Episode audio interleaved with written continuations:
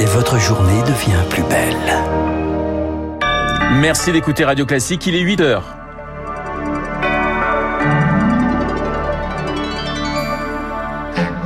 La matinale de Radio Classique avec Renaud Blanc. Bilan en demi-teinte pour la COP27 en Égypte. Aucune annonce majeure sur les énergies fossiles, mais un fond historique pour les dégâts causés par le changement climatique. L'Ukraine accuse, la Russie aussi, la centrale de Saporidja visée par de nouveaux bombardements hier, sans qu'on sache qui est responsable. Violence, harcèlement, santé mentale, rapport alarmant hier de l'UNICEF France concernant les jeunes. Nous recevons sa présidente, Adeline Azan, à la fin de ce journal. Radio Classique. Un journal présenté par Léa Boutin-Rivière. Bonjour Léa. Bonjour Renaud, bonjour à tous. La COP27 se referme en retard et sur un sentiment de déception. Et des négociations compliquées, une certaine amertume des États ONG. Après deux semaines de discussions et 36 heures de retard, la conférence sur le climat s'est terminée hier au petit matin en Égypte. Et Lauriane, tout le monde, bonjour. Bonjour. Et malgré les, les, ambitions affichées, la durée des discussions, et eh bien finalement, la montagne a accouché d'une souris. Oui, la seule avancée notable est la création d'un fonds mondial pour aider les pays en développement à faire face aux catastrophes climatiques. Encore à Sharm el-Cher en Égypte, Clément Sénéchal de l'ONG Greenpeace a donc déjà le regard tourné vers Dubaï, vers la COP28 prévue aux Émirats arabes unis dans un an, car tout reste à faire pour s'assurer que cet engagement soit bien et bien tenu. Ça augure de nouvelles batailles sur les modalités de fonctionnement de ce fonds, quels États éligibles, sur la question des États contributeurs, les États-Unis et l'Union européenne poussent, par exemple, pour que la Chine soit incluse. Les besoins, ils sont astronomiques. Hein. Si j'arrondis les chiffres, c'est entre 300 et 600 milliards euh, par an. Des sommes qui vont inévitablement grimper si on ne baisse pas les émissions de gaz à effet de serre. Pourtant, aucune mention dans l'accord d'un engagement ferme sur la sortie des énergies fossiles. Et c'est un vrai recul, regrette Arnaud Gilles de WWF. Dans les négociations qui se sont un peu emballées jusque tard dans la nuit de samedi à dimanche, ça a été très très difficile d'évoquer ce langage des énergies fossiles qui euh, redeviennent un tabou de la COP que les États n'ont pas réussi à briser. En cause, la crise énergétique qui a changé les priorités des pays développés. Le scénario implacable du changement climatique est quant à lui toujours d'actualité, plus 2,8 degrés sur Terre à la fin du siècle. Merci Lauriane et pour plus d'explications, direction radioclassique.fr pour retrouver votre chronique 3 minutes pour la planète. Et puis, sachez qu'Emmanuel Macron l'a redit hier, il veut un rendez-vous sur le climat à Paris, ce sera l'an prochain. Objectif, réétudier impact financier pour les pays les plus vulnérables face au changement climatique. Concernant le climat, toujours 1 milliard 200 millions d'euros vont être débloqués pour les collectivités locales. Annonce du ministre de la Transition écologique, Christophe Béchu avec pour but eh bien d'accélérer les initiatives vertes. Léa, d'ici quelques heures, on connaîtra les nouvelles règles de l'assurance chômage. Elles vont être dévoilées devant les partenaires sociaux par le ministre du Travail, Olivier Dussopt. Ce que l'on sait déjà, c'est que le gouvernement veut faire évoluer les règles d'indemnisation en fonction du marché de l'emploi. Et la durée de l'indemnité devrait donc être concernée, mais pas son montant ni le nombre de personnes éligibles. Des tirs délibérés et ciblés contre la centrale de Saporidja, c'est ce que dénonce le chef de l'AIEA. Une réaction de l'Agence de l'énergie atomique après de nouveaux bombardements contre cette centrale nucléaire du sud de l'Ukraine. Une douzaine au total ce week-end.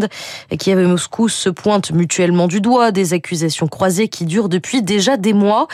Mais pour le spécialiste en géopolitique Père de Young, pas de doute, ces tirs viennent d'Ukraine et Zaporizhia pourrait devenir le nouveau cœur du conflit les Ukrainiens ne lâcheront jamais. Saboridja est devenu important à deux titres. C'est du centrale nucléaire aujourd'hui les Ukrainiens ont très clairement besoin d'avoir de l'énergie et donc reprendre la centrale pour eux est très important. Donc ils vont mener des opérations quasiment sans interruption jusqu'à ce qu'ils aient repris la centrale. Et deuxième point, il y a un aspect tactique très important, c'est qu'à partir de Saboridja, les Ukrainiens pourraient éventuellement mener une offensive soit en direction du sud vers la Crimée, soit en direction de l'est vers le Donbass. C'est ce qu'on appelle un point de différenciation.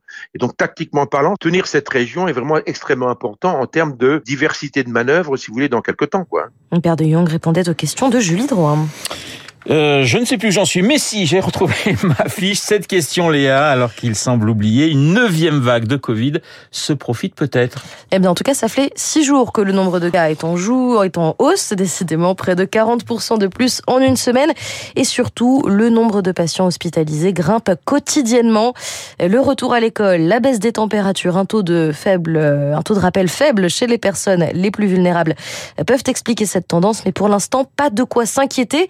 Il faut tout de même rester vigilant hein, pour le professeur de santé publique Philippe Amouyel. On est dans une situation qui est critique. Ce qui m'alerte, c'est le fait qu'on ne soit pas les seuls. C'est une tendance qu'on retrouve à l'international et que souvent, euh, ces tendances à l'international, elles se projettent ensuite à moyen terme sur les pays, d'abord l'Europe, puis les États-Unis. Surtout, on s'aperçoit qu'il y a un nouveau variant qui est en train de progresser dans la population. Il échappe aux défenses immunitaires qu'on a construites, hein, tant par les infections que par les vaccins, en partie, bien sûr. Hein. Maintenant, est-ce que ça veut dire qu'il va se développer? Est-ce qu'il va faire des formes plus graves? Pour l'instant, on n'a pas assez d'éléments pour conclure, mais on est dans des conditions qui, si on n'y prête pas garde, c'est-à-dire si on reprend pas un peu des mesures barrières, hein, tous ces éléments vont faire que l'épidémie pourrait reprendre.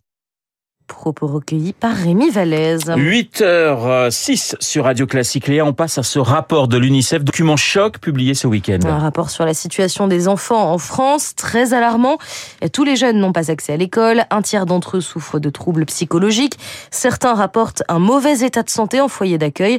Bref, Renaud, entre violence, harcèlement et santé, l'UNICEF lance un véritable cri d'alarme. Bonjour Adeline Azan.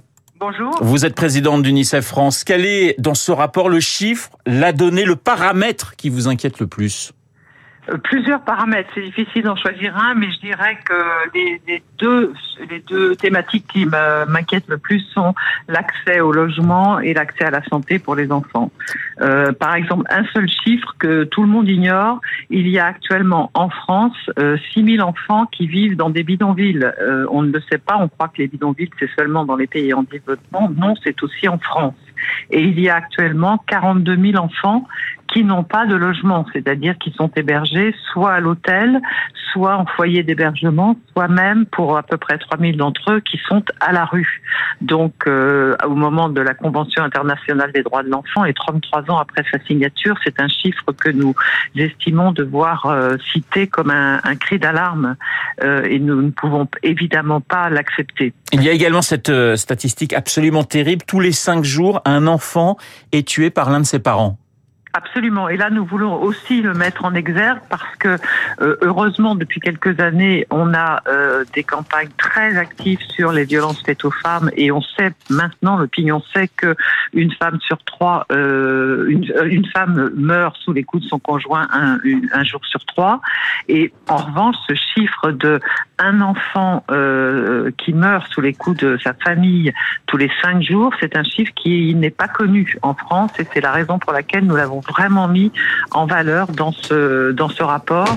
Il faut absolument des politiques euh, publiques beaucoup plus proactives sur euh, les violences faites aux enfants, même s'il y a eu évidemment dans ce domaine comme dans d'autres de la protection de l'enfance un certain nombre de progrès depuis quelques années.